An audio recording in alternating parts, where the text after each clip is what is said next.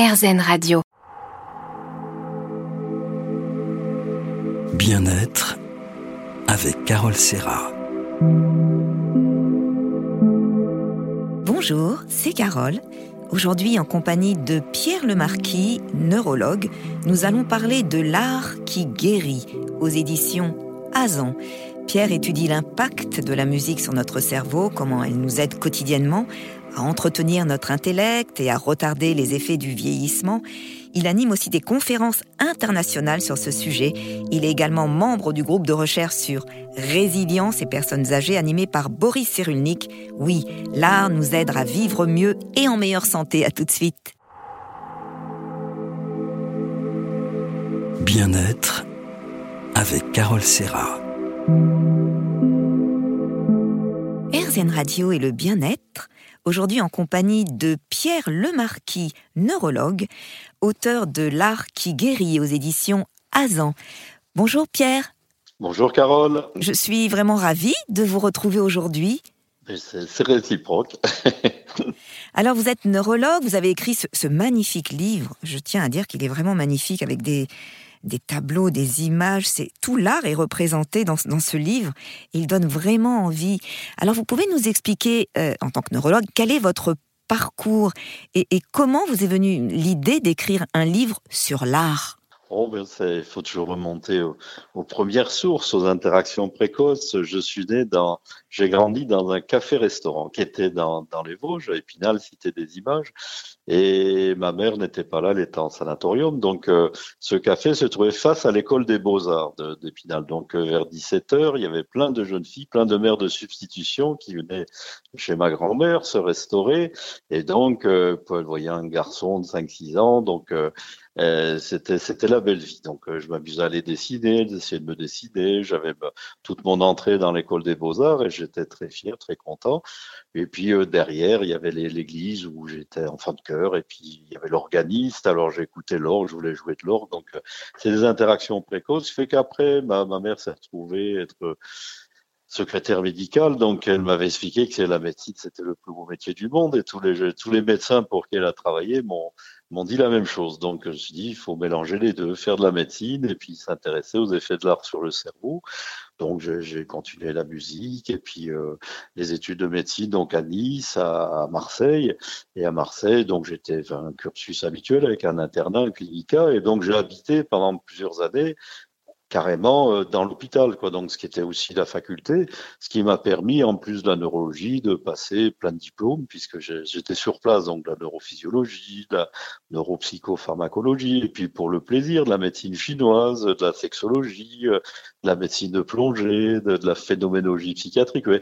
Je crois qu'il manque juste ce diplôme de gardien de forme. c'était, c'était une belle période, et c'est en sexologie, j'ai eu l'immense chance de rencontrer Boris Cyrulnik, qui vous explique pas le Kama Sutra, mais il expliquait l'attachement. Et vous savez, en général, quand vous l'écoutez une heure, vous êtes conquis.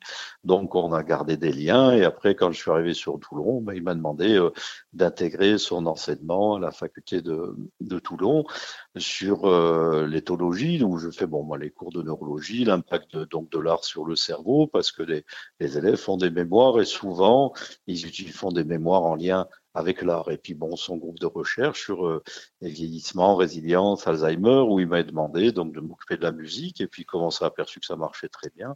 Après, pourquoi pas les arts visuels, pourquoi pas la, la façon dont on perçoit les œuvres d'art. Voilà.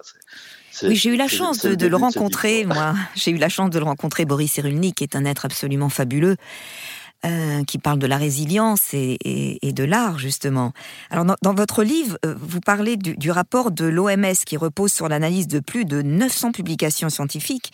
Effectivement, l'OMS dit que les arts apportent une aide psychologique, physiologique, sociale et comportementale en procurant une sensation de bien-être, que ce soit la musique, le chant, la peinture.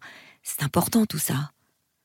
Oui, bah, c'est sûr que le travail de l'OMS, c'est énorme parce que je pense qu'on est à peu près tous convaincus, surtout les, si on est un peu zen, des vertus de l'art euh, sur, sur dans, notre existence. Quoi, c'est pas, c'est sûr que sans, sans l'art, sans la musique, la vie serait une erreur, disait Nietzsche.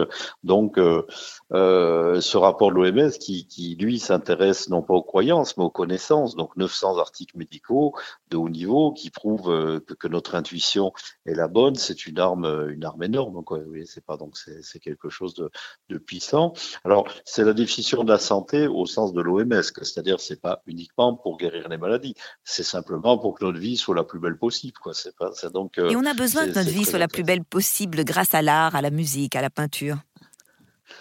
Oui, c'est vraiment, il n'y a pas une seule civilisation euh, au monde euh, qui, ne, qui ne pratique pas la musique euh, ni l'art. Hein. C'est quelque chose d'exceptionnel. C'est réparti de partout. Vous avez des, des, civilisations sur lesquelles les mathématiques ne sont pas très développées, où il n'y a pas nécessairement beaucoup de couleurs utilisées, mais il y a toujours, toujours la musique, toujours les arts visuels. C'est fondamental. Vous avez raison, Pierre. L'art nous aide à vivre. Merci. On se retrouve dans un instant. Bien-être avec Carole Serra. RZN Radio et le bien-être, toujours en compagnie de Pierre Lemarquis, neurologue, auteur de L'art qui guérit aux éditions Azan. Effectivement, Pierre, vous le dites dans votre livre, l'art guérit.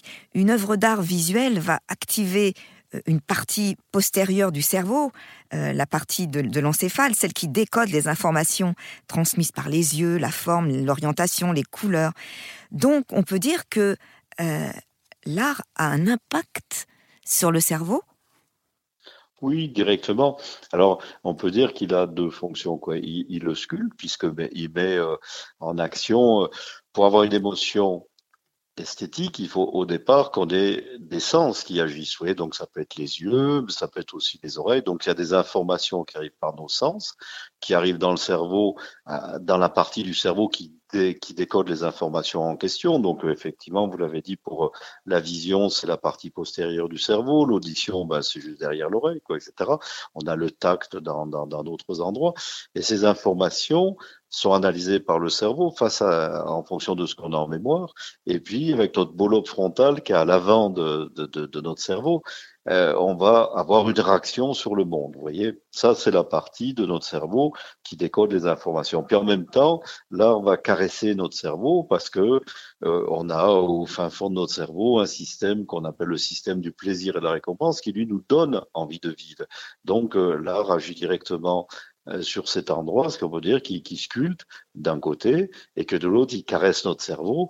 Il nous dit ce qu'il faut faire pour rester en vie et en même temps, il nous donne envie de rester en vie. C'est joli cette image de caresser le cerveau. Alors justement, quels sont les effets de, la musique sur le cerveau? Est-ce que la musique caresse notre cerveau? Oui, oui, toutes les formes d'art, tout ce qui nous plaît, on finit dans le système du plaisir et de la récompense, euh, qui, qui, nous donne, enfin, une partie du cerveau qui est dédiée à, à Dionysos et puis qui nous donne, euh, qui nous rend heureux, donc euh, qui, qui sucrète plein de substances. C'est de la chimie, quoi. C'est vraiment, euh, on est presque dans l'art comme un médicament. Bon, c'est réducteur de dire ça parce qu'il y a plein d'autres fonctions, mais c'est là et, et les directs, on va sécréter des bonnes choses comme la dopamine qui est très impliquée dans le mouvement, mais aussi dans l'élan vital. Vous voyez, on va sécréter des choses comme euh, des, de, la morphine endogène, ce qui fait que l'art nous met un peu comme une injection de morphine, quoi, un peu sur sur un nuage, et puis en même temps on peut calmer nos douleurs. Et puis, euh, on peut diminuer notre sécrétion de cortisol, l'hormone du, du, stress, vous voyez. Donc, euh, on va sécréter aussi d'autres substances qu'on retrouve dans les antidépresseurs, euh, dans les anxiolytiques. Donc, c'est vraiment un petit peu comme une pharmacie, quoi, qui, qui va se déclencher dans notre cerveau quand on est face à une œuvre d'art qui nous plaît mieux vaut euh, écouter une bonne musique que de prendre des antidépresseurs, on est bien d'accord. Alors, ah, ce qui était très étonnant aussi avec la musique, et Laurence Topnicki, que vous connaissez, musicothérapeute, était venue pour nous en parler, la musique euh, agit vraiment euh, dans la maladie d'Alzheimer avec les gens qui, qui, qui retrouvent une mélodie, une musique qui leur a plu dans leur jeunesse, et ils sont capables de la rechanter alors qu'ils n'ont plus de mémoire. Oui, alors ça, c'est formidable. Ça tient presque de la magie, quoi, du miracle. Vous avez un patient qui reconnaît même plus son entourage, qui sait plus parler. Et si vous tombez sur la, la musique qui lui a plu, euh, en général, c'est entre 15 et 25 ans, quoi, une musique qui a beaucoup compté pour lui. Eh ben, il se réveille, quand vous avez les yeux qui s'allument, il est, il est capable de retrouver les paroles, il est capable de vous apprendre la chanson. Euh, on a même ça chez les vieux musiciens, ils sont capables de, de, rejouer un peu de leur instrument. Alors pourquoi? Parce que tout est double dans notre cerveau, les, des informations euh, sensorielles. C'est-à-dire qu'on a une voix très rapide dans le cerveau. Par exemple, vous vous promenez dans la forêt, vous voyez quelque chose sur le sol, vous pensez que c'est un serpent. Vous allez tout de suite vous reculer. Après, une fraction de seconde après, vous apercevez que c'est pas un serpent, mais une branche d'arbre. Et le, le, cerveau archaïque qui vous a fait détecter quelque chose d'anormal sur le sol, il est très vite, il n'est pas précis, mais il est très rapide. Et il est beaucoup plus résistant que le cerveau plus évolué qui vous fait dire c'est un serpent. Vous voyez, donc euh, quand votre cerveau euh, marche moins bien à cause d'une maladie d'Alzheimer, ce cerveau archaïque, il marche toujours. cest vous entendez une musique qui vous plaît, vous ne pourrez pas dire que c'est telle ou telle musique, mais vous vous souvenez, vous êtes capable de chantonner, et les émotions qui sont attachées à cette musique, qui ont été enfuies dans votre cerveau, elles ressortent à l'identique. On, est chez Proust, vous savez, quand Proust, c'est comme la Madeleine, mais c'est aussi comme la sonate de Vinteuil, quoi. Quand, euh, quand euh, Swann entend cette musique, eh ben, immédiatement, à cette musique est associée euh, l'amour de sa vie, Odette, qui réapparaît devant lui immédiatement. On a tous comme ça des musiques qui constituent un peu la bande originale de notre vie. Et quand on les entend, les souvenirs qui sont associés reviennent intacts. C'est une machine formidable pour remonter dans le temps et dans l'espace. Quoi. Remontons, dans, remontons dans le temps et dans l'espace avec, euh, avec de la musique, tout simplement. Merci. On se retrouve dans un instant.